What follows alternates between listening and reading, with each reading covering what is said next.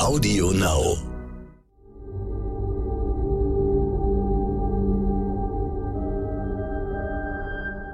Es ist Freitag, der 8. April. Hallo und herzlich willkommen zum Stern-Podcast Ukraine die Lage mit Carlo Massala, dem Politikprofessor und Militärexperten von der Bundeswehr-Universität in München und mit mir, Stefan Schmitz, aus dem Hauptstadtbüro von Stern und Kapital. Reden wollen wir über den Krieg in der Ukraine. Da haben die NATO-Außenminister gestern darüber beraten, ihr Engagement weiter zu erhöhen, schwerere Waffen zu liefern, mehr zu liefern, schneller zu liefern. Erhöht der Westen sein Risiko in diesem Konflikt, Herr Massala? Er erhöht äh, nicht sein Risiko, er erhöht sozusagen seine Unterstützungsleistung und zwar der Gestalt, dass er die ukrainischen Streitkräfte in die Lage versetzen will, der nun zu erwartenden härteren Offensive äh, der Russischen Föderation im Osten äh, zu begegnen, sie zurückzuschlagen und möglicherweise der Russischen Föderation im Osten sogar Territorium abzunehmen.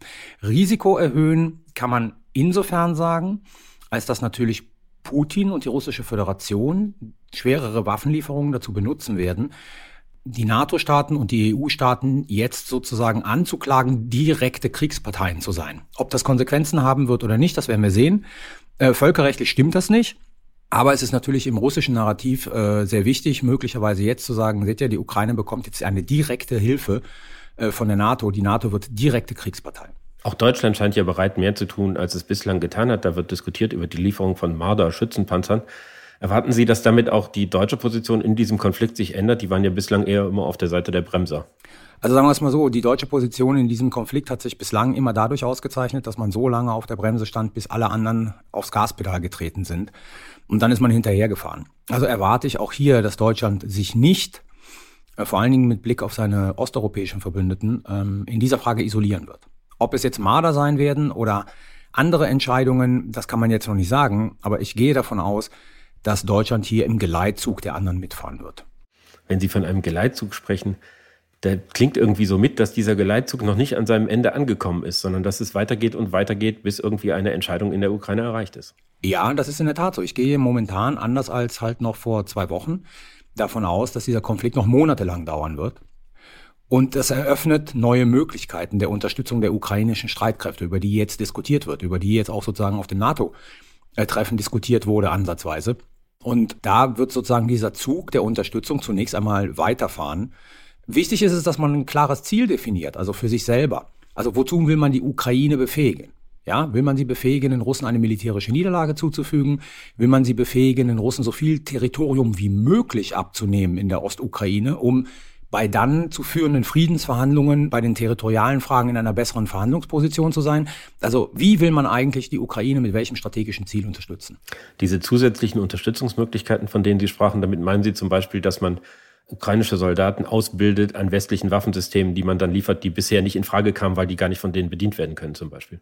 Genau, das ist der Punkt. Also wenn der Krieg jetzt noch mehrere Monate dauert, dann bestünde theoretisch die Möglichkeit, ukrainische Soldaten an bestimmten, nicht allen, ähm, westlichen, sage ich mal, Waffensystemen auszubilden, sodass die in der Ukraine eingesetzt werden können und vor allen Dingen dafür zu sorgen, dass die sogenannte Logistikkette steht. Also Logistikkette heißt, wenn diese Waffensysteme kaputt gehen, nicht weil äh, die Russen sie zerstören, sondern weil sie einfach Verschleißerscheinungen aufweisen, dann müssen Ersatzteile da sein. Und da muss man eine Logistikkette äh, organisieren, dass diese Ersatzteile dann auch in die Ukraine kommen. Das ist ein bisschen kompliziert, das dauert, das braucht seine Zeit. Aber wenn dieser Konflikt jetzt monatelang äh, noch weiter dauert, dann besteht die Möglichkeit, genau dies zu tun. Es gibt ja immer mehr Belege dafür, dass die russischen Streitkräfte systematisch Kriegsverbrechen begehen. Aber mittlerweile gibt es auch verifizierte Videos, die zeigen, wie ukrainische Soldaten wehrlose Russen ermorden. Hat dieser Konflikt einen Punkt erreicht, wo von allen Seiten Verbrechen begangen werden und Regeln nicht mehr akzeptiert werden? Also ich würde es anders formulieren. Die Idee, dass Krieg regelkonform geführt wird, ist ziemlich naiv. Also Krieg ist grausam und dreckig und in jedem Krieg werden Kriegsverbrechen begangen von beiden Seiten. Die entscheidende Frage ist allerdings, sind diese Kriegsverbrechen systematisch, wie bei der russischen Seite, oder sind sie spontan, wie bei der ukrainischen Seite? Also ich erkenne bei der Ukraine nicht, dass das ein Teil der, der Kriegsführung ist, während bei der russischen Seite erkenne ich, dass es ein Teil der Kriegsführung ist. Das relativiert Kriegsverbrechen nicht, also Kriegsverbrechen müssen geahndet werden, egal von wem sie begangen werden, ob von der Ukraine oder von der Russischen Föderation. Ich glaube, es ist jedoch ein entscheidender Unterschied, ob sie Teil einer Kriegsführungsstrategie sind oder ob sie sozusagen aus der Situation heraus entstehen. Wenn Sie sagen, dass Krieg dreckig ist und dass irgendwie der, der Hass und das Irrationale und der Exzess immer dazugehören, gilt das dann auch für die westlichen Gesellschaften in diesem Konflikt, die ja weit davon abstehen, aber sich irgendwie beteiligen, dass auch dort der Hass und das Irrationale einen Platz haben? Ich sag mal so, es gibt sicherlich einen Teil in den westlichen Gesellschaften, der sieht diesen Krieg als eine Möglichkeit, die russische Föderation so nachhaltig zu schwächen, dass Russland als Regionalmacht oder als Großmacht ähm, auf lange Sicht äh, aus der internationalen Politik ausscheidet. Und da sind natürlich äh, ganz tief äh, verwurzelte Ressentiments gegen Russland als Akteur in der internationalen Politik drin. Also und da ist es egal, ob Russland von Putin geführt wird oder vom Zar oder sozusagen von einem Generalsekretär einer kommunistischen Partei. Also dieser Strang lässt sich äh, sehr stark in einigen Teilen der westlichen Gesellschaften feststellen und auch in den USA. Ja. Die Frage stellt sich ja auch, dass wenn Herr Stoltenberg jetzt, der NATO-Generalsekretär, davon spricht, dass dieser Konflikt möglicherweise Jahre dauert, dann fragt man sich natürlich, ob es gelingen kann, den dann auf die Ukraine zu begrenzen und ob es auch gelingen kann, dass man die Rationalität und die Nüchternheit im Westen bewahrt, einen wirklich globalen Konflikt zu verhindern. Also ich weiß nicht, wie Herr Stoltenberg auf die Einschätzung mit den Jahren kommt. Ich würde sozusagen dagegen halten, dass ich glaube, dass weder die Ukraine noch die russische Föderation in der Lage ist, diesen Krieg jahrelang zu führen. Und ich sehe, wenn er jahrelang geführt wird, immer weniger Eskalationspotenzial, weil er wird ja dann sozusagen aller Wahrscheinlichkeit nach im Osten geführt werden, in einer Art Stellungskrieg mit begrenzten Erfolgen von der einen auf der anderen Seite. Ähm, von daher sehe ich das Eskalationspotenzial nicht. Die Gefahr besteht, dass je länger dieser Konflikt dauert, unser Interesse an diesem Konflikt geringer wird.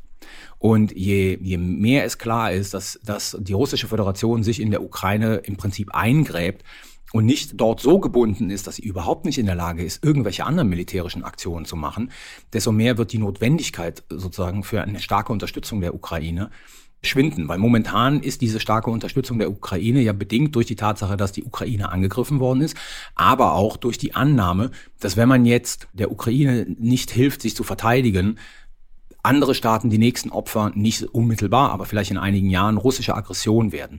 Je mehr die russische Föderation gebunden ist in der Ukraine, je größere Verluste sie er, erleidet, also vor allen Dingen Material, je schwächer die Armee wird, desto weniger wird die Gefahr davon ausgehen, dass die russische Föderation andere Staaten angreift und desto geringer wird dann sozusagen unser Interesse an diesem Konflikt werden. Das ist eher die große Gefahr, dass wir halt im Prinzip, sage ich mal, ein Syrien in Europa bekommen, das wenige nur noch interessiert.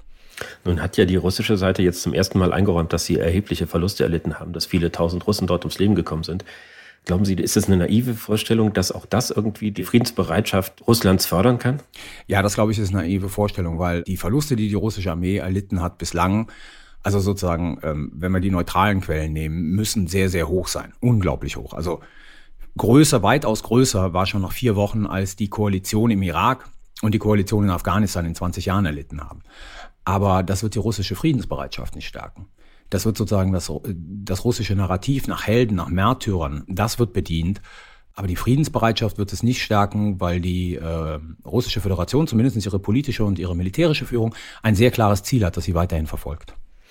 Sie sagten eben, dass wenn die russischen Streitkräfte so stark in der Ukraine gebunden sind, sie gar nicht zu militärischen Operationen an anderer Stelle imstande sind. Trotzdem ist die Angst bei den Balten, bei den Polen riesengroß.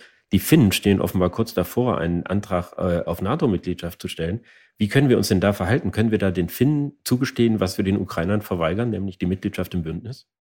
Zunächst einmal muss man sehen, dass die Finnen, anders als die Ukrainer, ja auf der technischen Ebene alle Voraussetzungen erfüllen, um NATO-Partner zu werden. Also während die Ukrainer im Rahmen des Membership Action Plan ja ein paar Jahre hätten vorbereitet werden müssen und Reformen hätten durchführen müssen, ist das im Falle Finnlands äh, nicht, nicht notwendig. Finnland kann übertrieben gesagt in einer Woche NATO-Mitglied werden, weil die Streitkräfte ohnehin schon eng kooperieren, weil das moderne Streitkräfte sind etc. ppp. Was die politische Frage anbelangt, kann man sie so nicht stellen, weil wir heute eine andere Situation haben. Also das heißt, die Debatte um die Ukraine wurde 2008 geführt.